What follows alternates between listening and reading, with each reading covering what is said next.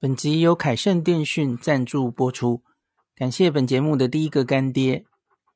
如果你要去日本，在烦恼上网的问题，你的手机是十一 iPhone 十一以上的 iPhone，恭喜你，你可以使用去日本上网新趋势的 eSIM 虚拟 SIM 卡，没有实体卡，下单之后收到 email 的 QR code 就完成交易了。不再有寄送卡片、寄送 WiFi 机的麻烦问题，而且根本不需要更换原本的 SIM 卡，还是可以接电话或是简讯，非常的方便。凯盛电讯是日本自助旅游中毒者长期的老伙伴，之前曾经推出 AU 分享器吃到饱，多年之前非常受到大家的欢迎，因此这张凯盛的 eSIM 卡也是走 AU，也就是 KDDI 的漫游。那透过 Podcast 的前面的连结点进去，零四 B 的读者可以直接九折。如果没有，请手动输入万年优惠代码 L I N S H I B I 零四 B。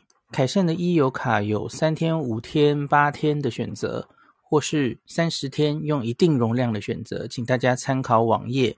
那 eSIM 详细的说明或是其他的上网方式，请见部落格文章连结。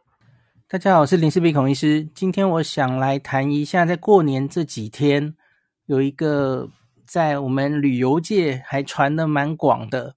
那我我相信你在电视上可能也有看到这个新闻哦，就是在九州的汤布院有一间温泉旅馆哦。那有一个台湾人哦，李姓男子透过这个假烂订房网站预约，然后 no show，然后这件事情呢，呃，在台湾的媒体刊登。然后造成很大的风波哈，他们就说他就 no show 就失联了，完全不见了哦。那描述他是订这个小年夜跟除夕两晚，那导致旅馆事先准备好的指定高级食材被迫全部丢弃哈。那损失这两天所有的食材还有住房费哈，大概是二十四万日元，那个台币五万多这样哈。那此事经过媒体披露，引发大家的关注哈。那这一篇这个整个事情哈，我先写在最前面。我先把这一集我想表达给大家的东西讲在最前面。每次有类似这样的事情的时候哈，我觉得台湾朋友的第一反应就是第一个怀疑这件事的真实性。就觉得台湾人大概不会，哪会这么这么恶劣哦？那假如诶发现这件事应该可能是真的了哈，那就开始猎污，就把这个人猎污出来哦，找出他他到底在哪里，然后他的 个资曝露出来，然后一一定要他出来给个交代哦，然后就把他描述成十恶不赦的人，丢台湾的人脸哦。然后最后把这个人找出来猎巫了，他道歉了，他付钱了哦，好像这件事就就此解决了，从此过着幸福快乐的日子。我个人不是这样看的，我当一个日本旅游部落客，已经超过十五年了。这一次的这一件事情，哈，这个 no show 的事件，它不是第一件，它也绝对不会是最后一件。我们太常见了，所以我个人每次在看这样的事件的时候，有有太多实际上发生的 no show，日本旅馆就是吞下来了，能怎么办呢？那跨国那很难追呀，然后很多个资流的搞不好还不是真的，其实他们就是隐忍下来了，就是自己吞掉了。甚至可能有些人就是把它当做这种 no show，就是旅馆经营的成本的一部分了。那些你都没有看到，这些已经好多年，根本就已经造成日本人心中对台湾人的一部分的不信任。这不是这一件事情，你把这个李姓先生拿出来猎巫。他付了钱了，就台日继续友好，不是这么简单的事情。所以我每次看这样的事情的时候，事情的本身细节，还有这个个案，他有没有道歉，有没有付钱，根本不重要，而是借由这件事情，我们要重新再呼吁大家一次，不要当一个失格的旅人，要帮旅馆着想，该做什么事情就做什么事情。这个是我们应该要提醒大家的。你你看不懂日文的订房，你就找一个真的看懂的人帮你忙。我不相信你很难找到这样的人哦。你身边一定多少有一个日文比你行很多的人，你要他好好的帮你看这个订房的 plan 到底。是可不可以免费取消？什么时候可以免费取消？你要把他清楚的条件都非常的了解，而不像这个人后来后来我详细细节还是会稍微讲一下了哈。据他所说，是他根本不确定订房有没有确认，他以为没有订成功。假如你对日文非常的应该是没什么问题的话，都有会日文的人帮你看过，这样的事情基本上应该不太会发生才对哈。那所以，假如你对日文真的很没有信信心，可以完全掌握，那现在这个年代跟十几年前完全不一样了。现在有一大堆全中文化的订房网网页供你使用，甚至假认现在也有中文版，十几年前还没有嘞吼。那你就订假认中文版就好了，你订什么日文版呢？才会发生到这一次的事情嘛。那更不要说什么阿 Go Booking 啊，全部都已经 Trivago 比价哦，什么东西一大堆中文化的订房网页的资讯资源，已经比我们十几年前实在多太多了。不会日文订房已经完全不是个问题了。那跟十几年前相比，哦，十几年前我觉得有很明显，是五到八年前有很明显的一个差异是。日本人通常就会把最好的价钱留给日本人自己，所以叫 JALEN 啊、EQ 啊、一休哈这些网站通常相对可以订到比较便宜的价钱。这在五五到八年前也许是对的哦，可可是我自己觉得最近不一定不见得是这样了哦。像我过去这个下半年的六十天，我很常在 Agoda 订诶，因为它真的就是可以。那个价钱就是比别人便宜啊，甚至还比官网便宜，我都遇到过啊。所以现在要说什么，呃，中文订房它就一定是比较贵哦？我觉得早就不是这样了。所以没有什么一定要从简认定的哦。那个中文订房跟日文订房的差差异越来越少了哦。好。我已经讲完了，我我主要想表达的事情就是个案本身的细节其实不重要哈，那中间其实真真假假哈，就算像像这个新闻一开始出来的时候，其实也只有旅馆方面的说法。通常这种时候我都不太想表达意见，因为因为通常就是这种时候就是让子弹飞一下的时候，因为一件事情发生了哈，你总应该要听一下两造的说法再说嘛哈。那事后当然，李姓男子有一个他自己的说法，他就是说他他觉得他不知道有没有真的订到，然后他为什么没有第一时间联络？很明显就是因为他在坐飞机回来的路程呢，你要他怎么联络？怎么接到有回应？吼，都都有一个说法，吼。那所以随着事情的事实越来越多。哦，也许大家看这件事情反而就有所改变了哦。像现在也有人觉得理性男子做的这件事情其实都是可以理解的哦，只是误会造成的订房没有成功，然后他不是故意 no show 的，然后他现在联络上之后，他其实也表达了他的诚意，他愿意付钱等等的。那有人开始回头来怪，诶，那旅馆这样公布旅客的个资是对的吗？好，公布个资是一回事，那公布个资的时机会不会太快了一点哦？你也没有给这个李姓男子太多反应的时间，需要这么急吗？哦，因为正常人嘛，正常人应该你跟他联络哦，特特别我们知道后来，当然我不知道旅馆知不知道嘛，哦，李姓男子似乎还是一个蛮有身份地位的人哦。他他假如不是故意的，通常大家其实就是这，我们应该要该付的钱还是得付给别人，造成别人的损失嘛？正常人会这样想的嘛？那你没有取得他一个说法之前，他的回应之前，你就积极的跟旅馆、跟台湾的媒体爆料了，就让这件事烧起来了。这会不会处理的比例原则有一点不太对哦？这这反而有一些人开始怀疑这件事。那那会说，你想一下，这个这个旅馆是在这一件事情上，终究算是没有吃亏，要回了他应该要拿到的钱，大概可以这样说吧。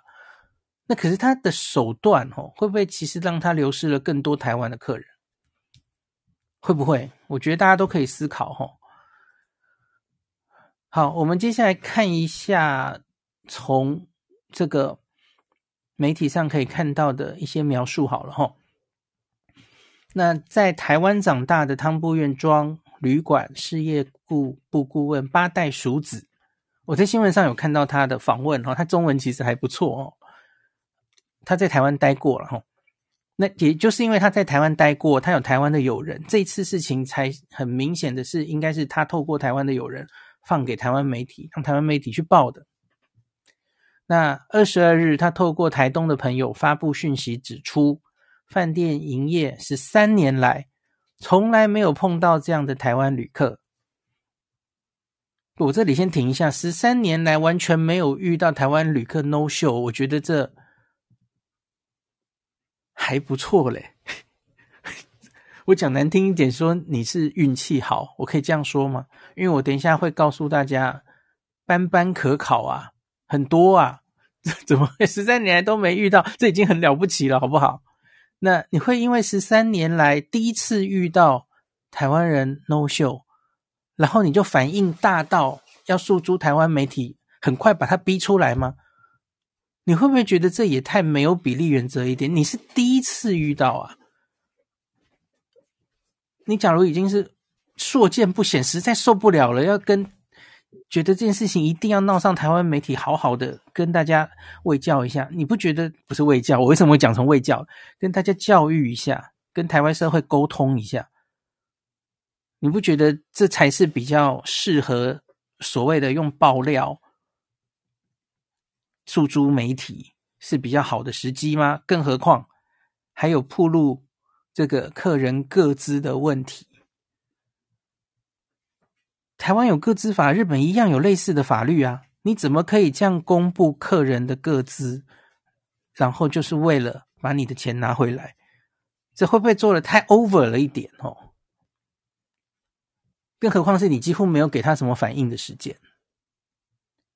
好，我来继续讲。那他说三一一。大地震之后，他接待来自台湾的客人，都是当成自己家人一样用心款待，觉得是能为台湾友人做的小小心意。可是这名李姓旅客擅自取消信件，不回、不接电话。那八代淑子在文中指出，李姓旅客去年十二月八号通过 Jalan 向这个旅馆订了两个晚上的独栋客房。哦，那个我看那个订单，它是 Maisonette 客房，Maisonette 就是楼中楼哦，好像是那个旅馆最高级的客房哦。那抵达日期是一月二十号。那他写饭店订购对方指定的高级池鱼和牛的食材，那带着欢喜准备迎接解封后的台湾旅客，结果对方却搞失踪。好，这里只看这个新闻，大家可能会有点误会，就是对方指定的高级池鱼和牛食材，可见，诶，是不是这个人日文还不错？他还可以跟饭店指定这些东西？No No No，不是这样的哈，是你订房的时候本来就有好几个 plan 可以选，那他选定的 plan 就是有那个特别的鱼，那个鱼要特别去进的哦，那不是随时都有的哦。然后和牛的这个 plan 哦，那个一泊二十。他是用选的啦，哦，他他不是你不能只从这里就说他日文其实很好，还可以要求哦，特别跟旅馆要求没没有那么了不起，他就是订那个 plan 而已啊，哈。那八代淑子指出哦，对方指定的高档食材，饭店绝不可能，绝不可以再拿去招待其他住宿客人，最后是全部丢弃，员工们失望痛心。近二十四万元的订单损失，比一个员工的月薪都多。八代淑子在文中也转述饭店业者的说法，原本对台湾客人有非常好的印象，如今却非常失望，也觉得很生气、很可耻，不能理解为什么台湾人会这样做。讲到这里，其实就有一种，我我自己其实从小最讨厌听到一种。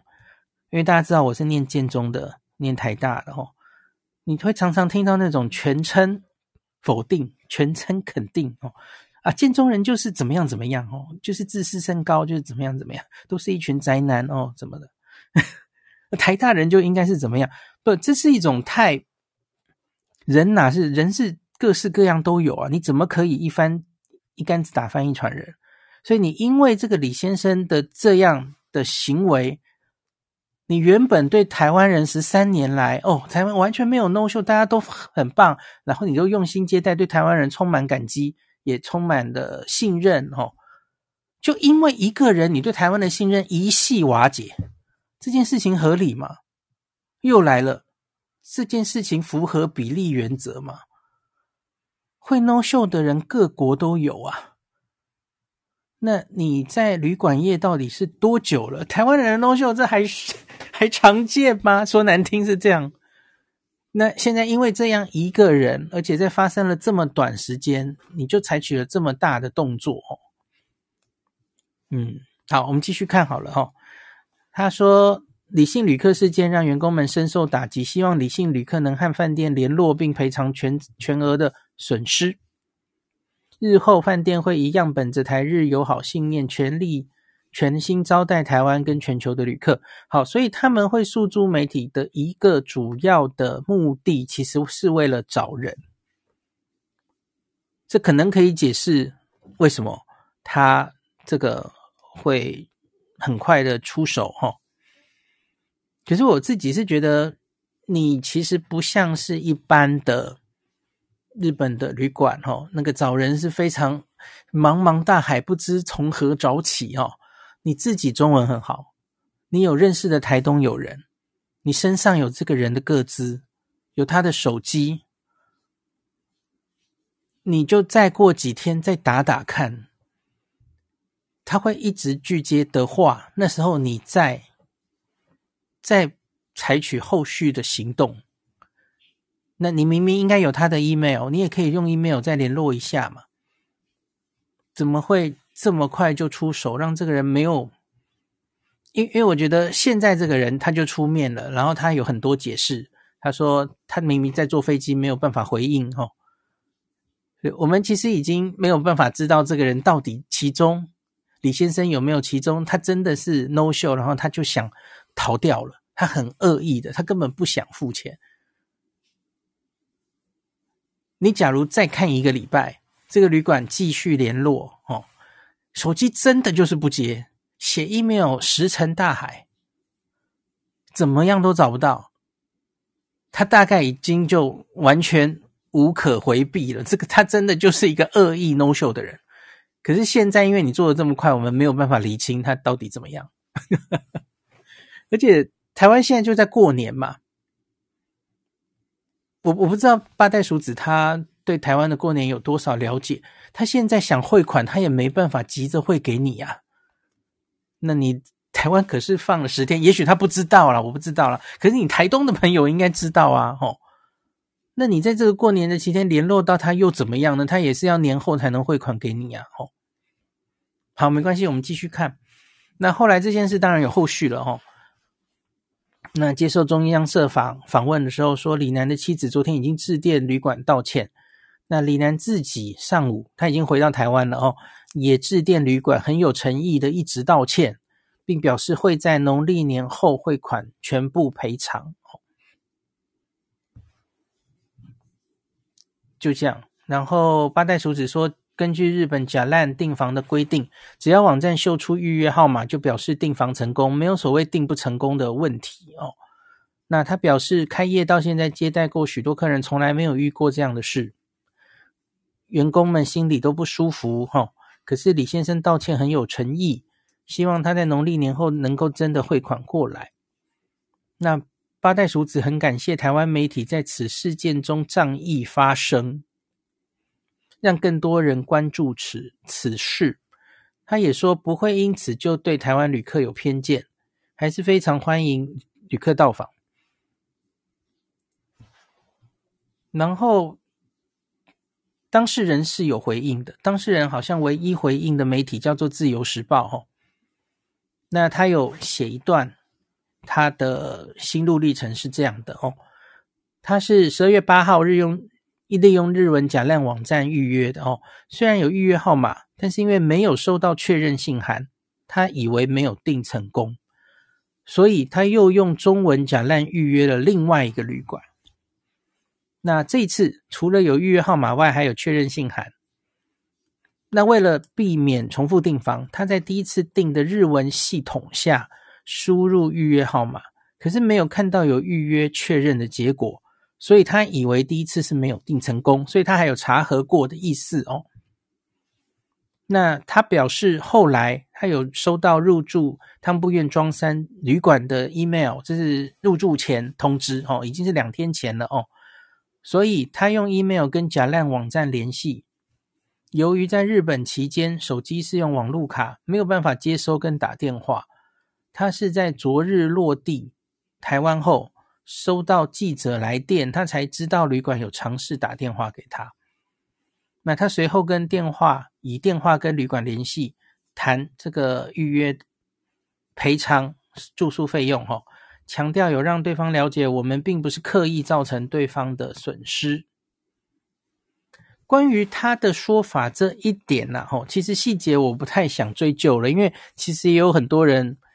就是觉得中间有一些不合理之处了哈，那可是我可以讲一个东西哈，我也是这一次其实才确定的哈，因为我的第一个疑问就是，你假如是假烂的会员的话，那登录你的账号，在你的后台有预约就是有预约，就在你的后台啊，哪有什么查预约号码的事情？那可是后来有人就是看那个预约号码，然后。说假烂其实是有一个制度，它是可以不加入假烂会员，它也是可以订房的哦。这个不是只有假烂这样哦，好像 Agoda 还是 Booking 什么系统，它也是可以暂时不加入会员，就是可以订房的哦。所以这是有可能的。他其实根本没有加入假烂的会员，所以他假如要确定这个订房有没有成功，那他就是查那个预约号码。他明明收到了一个预约，就是那个网页产生了预约号码，那他留着那个网页，可是后来没有这个确认信寄到他的信箱。那这个其实也常见哦，因为我也常遇到这个日本网页寄来的信哦，诶，没收到，他可能到垃圾信箱去，然后你也没有注意哦，就寄丢了，这是有可能的哦。所以完全照他的描述哦。也许他就是一个，他不是故意的哈，那他真的就是以为他已经订成功了哦。当然我，我会觉得，就如同我说的哈，假如这个人他是非常熟悉日本的，呃，订房，然后对日文的理解都完全没有问题的话，哈，我觉得这样的。事情应该比较不会发生了吼，怎么会连自己订房到底有或没有都不能掌握吼？而且，其实很多网友就有分享，他们其实一直只是，比方说这种第三方网站订好了，有一些比较谨慎的人，从以前到现在哈，他们其实比较小心，他们都会直接在写信给旅馆。然后跟旅馆再确认一次，我的假烂的订房网订房的号码，我在假烂订的贵旅馆，那什么时候会到？哦，我是谁？那确定旅馆说对，没错，我们等着迎接你，全心等着迎你的来临。一些比较这个，我不会每次都这样做了，除非比较特别的场合哈。那。很多人其实会这样旅跟旅馆直接确认，那这个完全不难，因为几乎所有的旅馆都会附他们的 email。那你日文更好的人，当然可以直接打电话。那刚刚讲的哈，也有一个人觉得他很不应该的是，他留的电话是他的台湾的手机嘛？那留台湾的手机的意思就是，紧急的时候，旅馆需要联络你，你应该要保持可以连通联络的状态啊。那可是你又说你用了 SIM 卡，所以没有人找得到你，OK？你接不到电话，这个可以是理由吗？好像不行哦，因为你你本来就应该要留一个人家可以留的联络得到你的电话嘛哦。这里附带一提，这个这样的时候哦，其实你到日本上网的选择，一个就是你可以用 WiFi 机嘛吼，不影响你原本的收电话哦，用 WiFi。然后，或是你可以用 eSIM 卡嘛，吼，iPhone 的话，eSIM 卡你原本的电话还是可以打。那第三个选择，你可以漫游啊，哦，原号漫游，你看有那么多选择，那么多上网的方式，其实就只有换 SIM 卡的这个会影响到你打电话，呃，收，我说的是收电话。那打电话其实更简单了，你你你不需要是有一个门号或是原本的号码的状态。大家听过 Skype Out 吧？哦，Skype 是可以打电话的啊，买一些点数，你就可以拨电话到任何全世界任何地方。这我已经用很久了哦。所以只有网络不能打电话，不能收电话，其实是借口哦。我觉得你应该，假如你对日本有一些订房服务，你留了你自己的台湾手机，你就应该让它保持畅通。呃，因为别人可能有急事会联络你嘛，吼。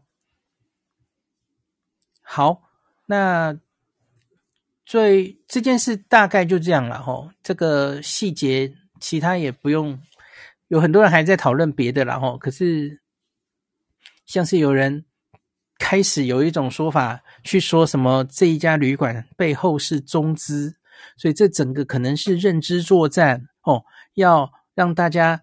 塑造台湾人是失格的旅人，让大家对台湾人印象破裂。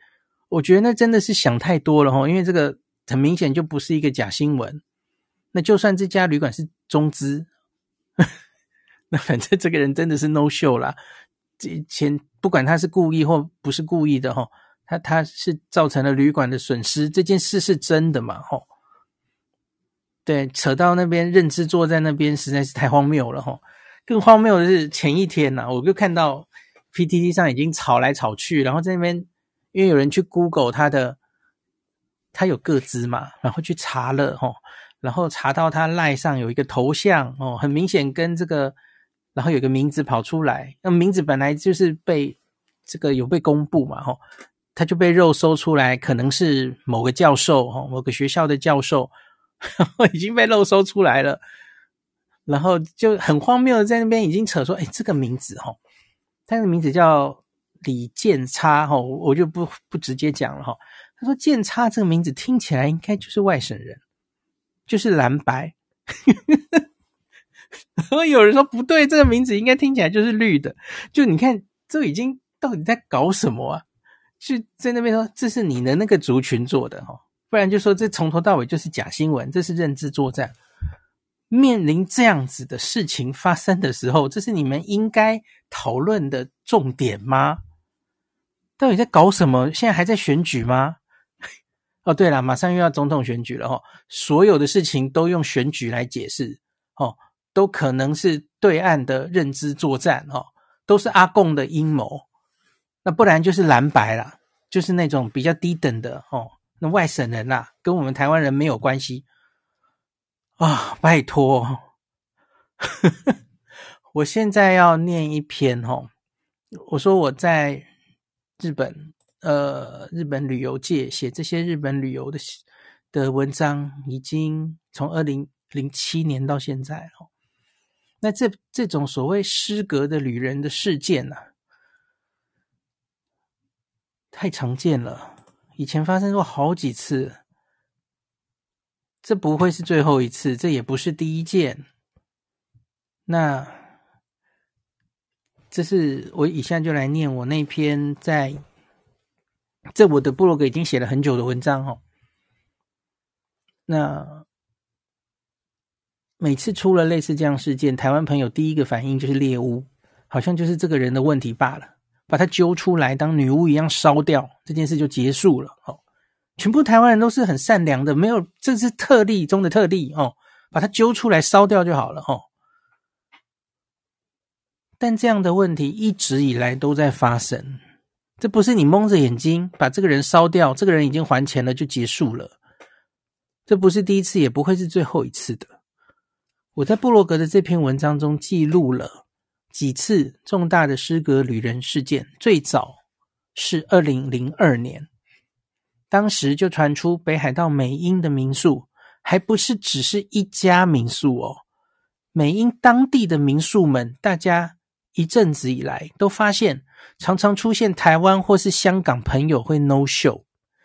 当年还没有很多中国旅客到的时候。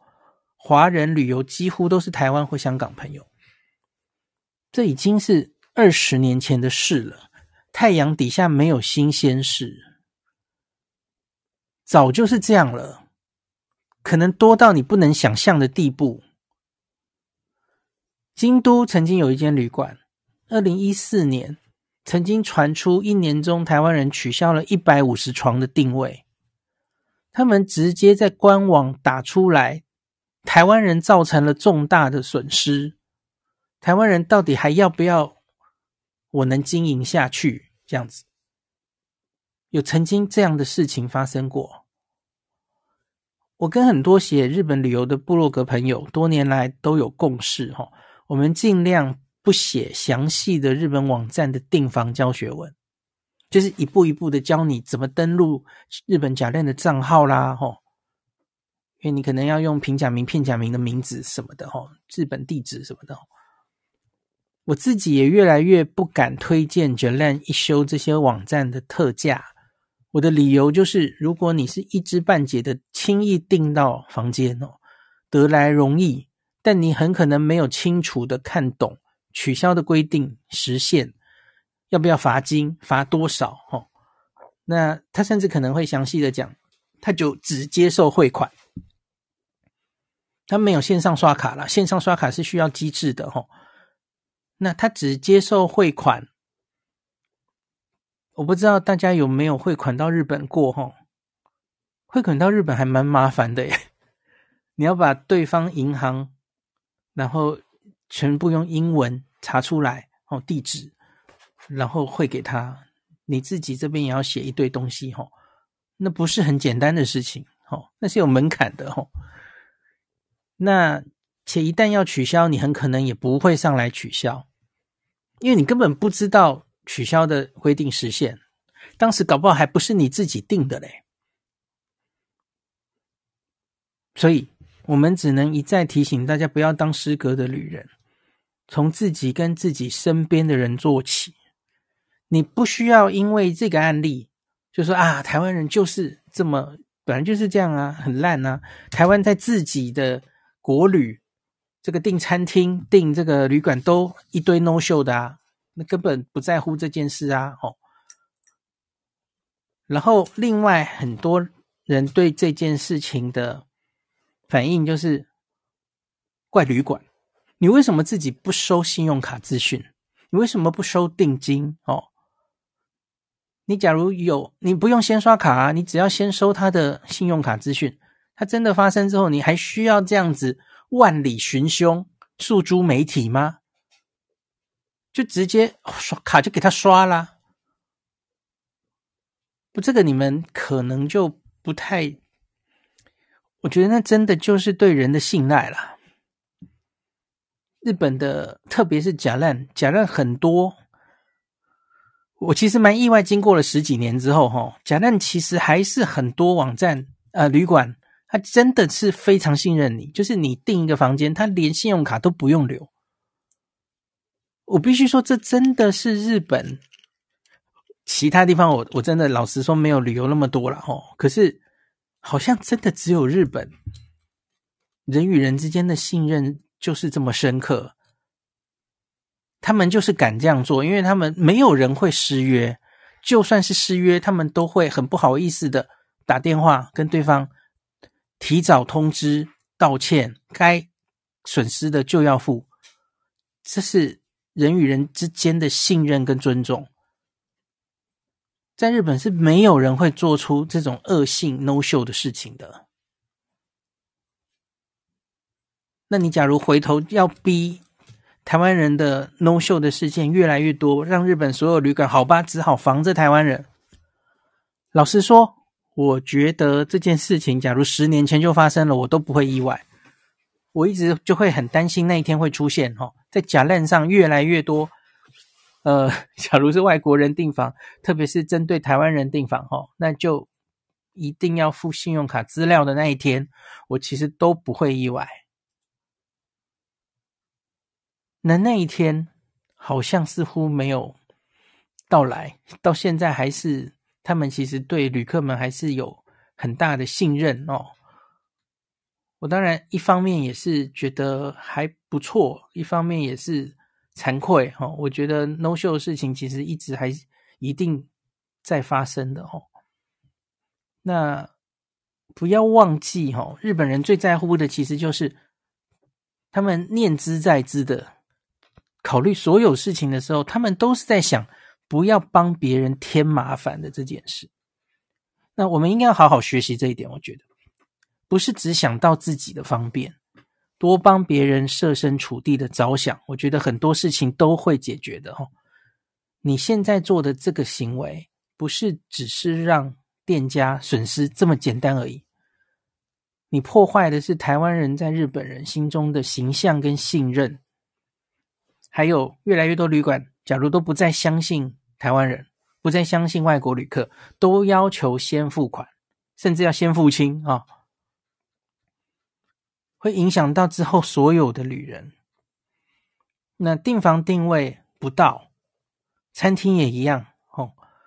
餐厅被放鸟的更多啦，你自己去 Google 啊。甚至甚至京都广川那个很有名的鳗鱼饭，还还曾经贴出过不接待台湾人了。这也是二零一四年的事，你自己去查新闻哈。订房定位不到，请务必通知店家。你不要出国了，还跟台湾人在台湾的时候那样一样的习惯在搞。如果因此需要发生相应的取消费用，该付就要付。拜托大家。那今天最后一集我，我我最后一点时间，我就想念一下我当年二零零二年。这是很早很早的一篇文章哦，就是我刚刚说针对北海道的民宿的一个文章。这是一个叫 Kiki 的人写，他好像是很早期很早期就在网络上还没有部落格的年代哦，就分享在日本的自助旅行的事情的一个很老牌的旅游作家吧，可以这样说吗？这篇文章叫《失格的旅人》哦，他是写于二零零二年的七月哦。很早很早，哦很难过的是，二十年之后，这样的事情其实还在发生。好，我念给大家听，就结束今天的这一集哈。七月十五号那天，我收到来自美英民宿朋友的信件，信里指出一个长久以来便存在的问题：许多台港客人在预约了住宿之后，不但没有去，连取消订房都没有。让正处旺季的民宿损失惨重。你要知道，这是七月十五号，美英一年薰衣草季节就是忙这一段，赚这一段，这是他们最火热订房的时候，可能就是七月初的那三周而已。美英的许多民宿都遇到了同样的问题，一而再，再而三，整个美英开始对台港客人产生反感。并戒备中，你有没有很意外？今天这个李姓客人根本不重要，他只是一个案例而已啊。二零零二年这个问题就很严重了，他们考虑自明年起不再受理来自这两个地区的预约订房。民宿的经营，尤其是北海道的民宿，他们的经营有多困难？我想没有深入了解的人是不会明白的。北海道全年有一半以上是雪季，除了靠海的都市之外，处在中央地带的乡镇都市大多以农作物跟畜牧为主。只有部分是靠经营民宿为生。不论是靠什么为生，大半年的雪季让一切工作停摆，特别是农家跟民宿。就民宿而言，夏天的观光旺季收入必须维持一整年的开销。民宿收费低廉，大多可容纳的客人不多，并提供精美的早晚餐接送服务。绝大部分的民宿是夫妻共同经营，请来的员工多半是来自本州等地，向往田园生活的女孩。由于民宿收入不多，所以发给的薪水也是低的可怜。平均月收入是六万日元，台币不到两万。女孩们全凭一股热忱到民宿短期打工。然而令人痛心的是，台台港客人为了一己之便，不顾别人死活，订了房之后不但不去住，连取消的电话也没有。这让民宿损失了其他客人入住的机会，更得将已经准备好的餐点全数报销。有的人透过中介网站订房，P.S. 当年大概中介网站还不是太多了吼，没去住也没有再经由网站取消，让民宿还得负担中介网站一笔费用。每年每年都听到这样的消息，一次比一次人数多，真想不透，取消订房会让这些失格的旅人损失多少呢？取消订房有这么困难吗？说是语言不通。可以到便利商店传真，不是吗？可以请人代打一通电话，不是吗？P.S. 你可以找白金秘书，我不相信你没有 Visa 卡。怎么华人的心态总是这么随便，这么不负责任，只图自己的便利，只管自己高兴？想到这些不负责任的人，也许也曾经到这里发问过问题，就深觉自己是否在无意之中也成了帮凶。我在想，他是不是是他的网站吧？他在这里不知道是指的网站还是论坛哦，就是教大家怎么去北海道玩什么的哦。做不到最基本礼仪的人是没有资格自助旅行的，没有资格出国，更没有资格来这里要大家帮忙解答所有问题。哦，也许是背包客栈吧。七年前有一次回到奈良的时候，我真不知道台湾旅行团在那里干了多少丢脸的事。当店家老板亲切地问我来自何处，我回答台湾的时候，一家家老板全像是在躲瘟疫般板着脸孔，不太愿意卖我东西。这些人的人格究竟出了什么问题？要其他真正规规矩矩的旅者在国外得承受别人的另眼相待？为了这件事情，这一周来，我跟网友们互相商讨，写信给《To Go》杂志跟《MOOC》杂志，希望杂志能够帮忙在书里面呼吁，唤醒国人的良知。可是《To Go》立刻回信表示支持，《木可》却石沉大海。写信到美英四季情报馆提供建议，请求转达各民宿。情报馆的回信内容表达深深的无奈，他们说，在几年前，某个杂志去采访时，就已经曾经反映过这件事，请某个杂志能够代为呼吁他的读者，但似乎没有。联合报记者杨先生在得知此事的第一时间，便透过管道跟我取得联络，深入了解事情的严重性，并报道了这件事情。报社跟杂志社的帮忙能有多少成效呢？能唤醒多少干过这种缺德事的人，又能够提醒多少往后会去的这类人呢？是否看过、听过之后，很快又会忘记了，认为自己不会这么做，而当自己下回到日本的时候，也同样为了自己的方便，仗着反正没有付定金，我住国外你也不会找来的心态，同样做了一个惹人厌的旅人。让台湾跟香港的旅行者从此被贴上失格的标签。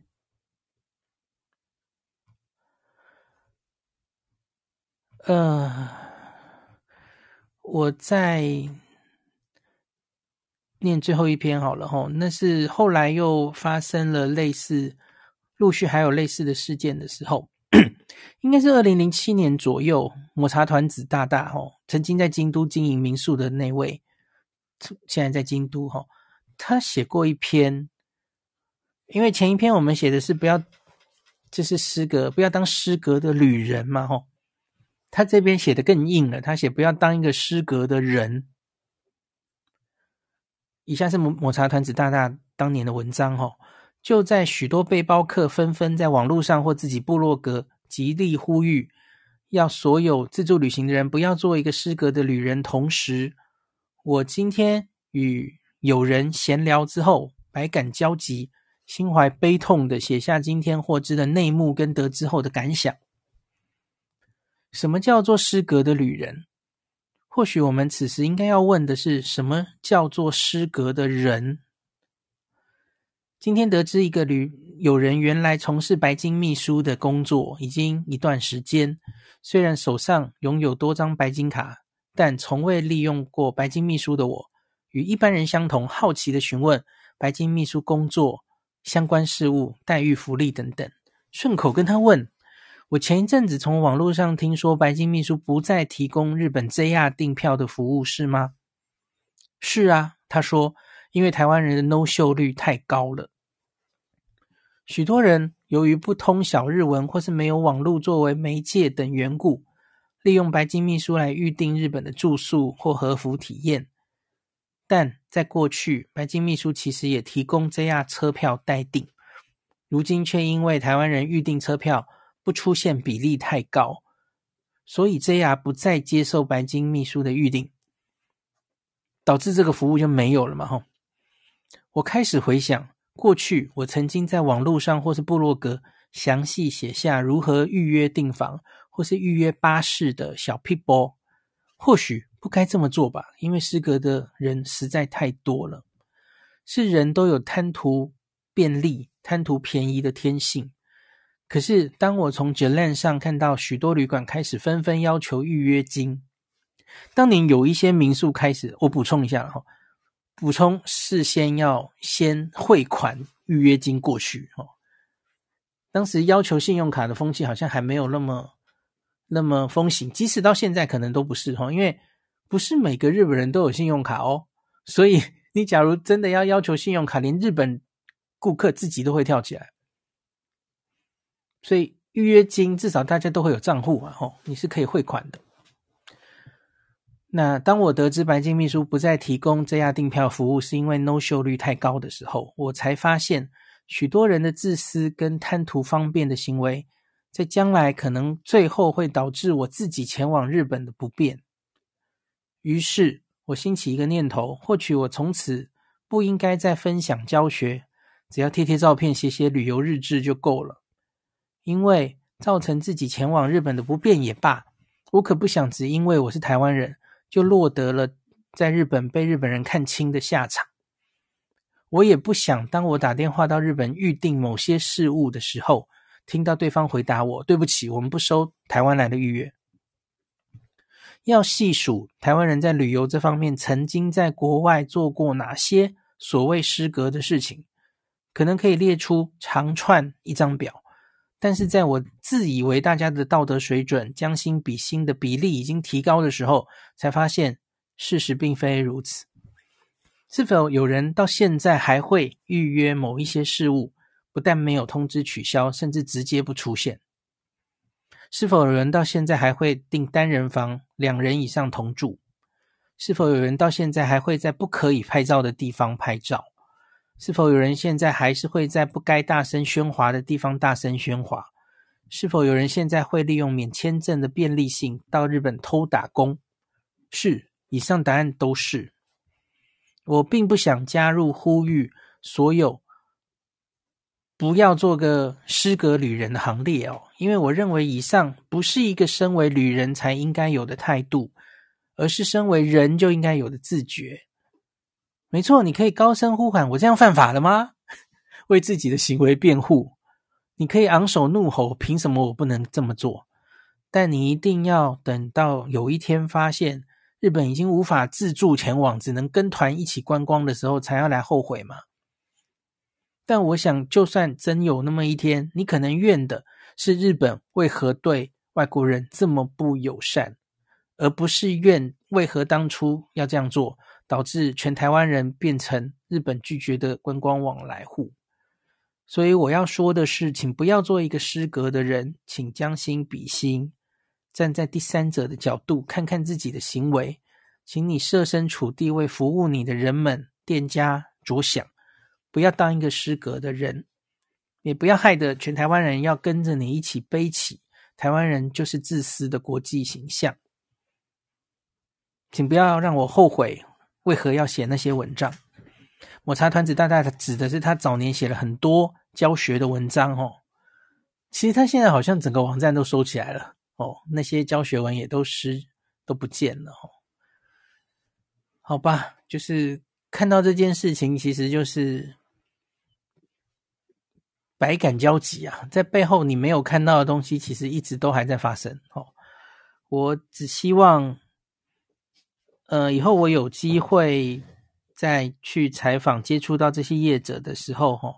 我会再多问问哦。我希望现在的比例已经没有二零零二年、二零零七年比以前任何一年大家都有所进步了。因为现在这个时代真的是跟以前的时代不能比了哈。那个手机行动上网哈，现在在说什么语言问题呀、什么网络问题、通讯问题难以联络店家，真的是更是借口了。因为你可能有。N 种方法可以联络店家哦。好，今天就讲到这里。本集由凯盛电讯赞助播出，感谢本节目的第一个干爹。如果你要去日本，在烦恼上网的问题，你的手机是十一 iPhone 十一以上的 iPhone，恭喜你，你可以使用去日本上网新趋势的 eSIM 虚拟 SIM 卡，没有实体卡，下单之后收到 email 的 QR code。就完成交易了，不再有寄送卡片、寄送 WiFi 机的麻烦问题，而且根本不需要更换原本的 SIM 卡，还是可以接电话或者是简讯，非常的方便。凯盛电讯是日本自助旅游中毒者长期的老伙伴，之前曾经推出 AU 分享器吃到饱，多年之前非常受到大家的欢迎。因此，这张凯盛的 eSIM 卡也是走 AU，也就是 KDDI 的漫游。那透过 Podcast 的前面的连接点进去，林氏璧的读者可以直接九折。如果没有，请手动输入万年优惠代码 L I N S H I B I 林氏璧。凯盛的 e 游卡有三天、五天、八天的选择，或是三十天用一定容量的选择，请大家参考网页。那 eSIM 详细的说明或是其他的上网方式，请见部落格文章连结。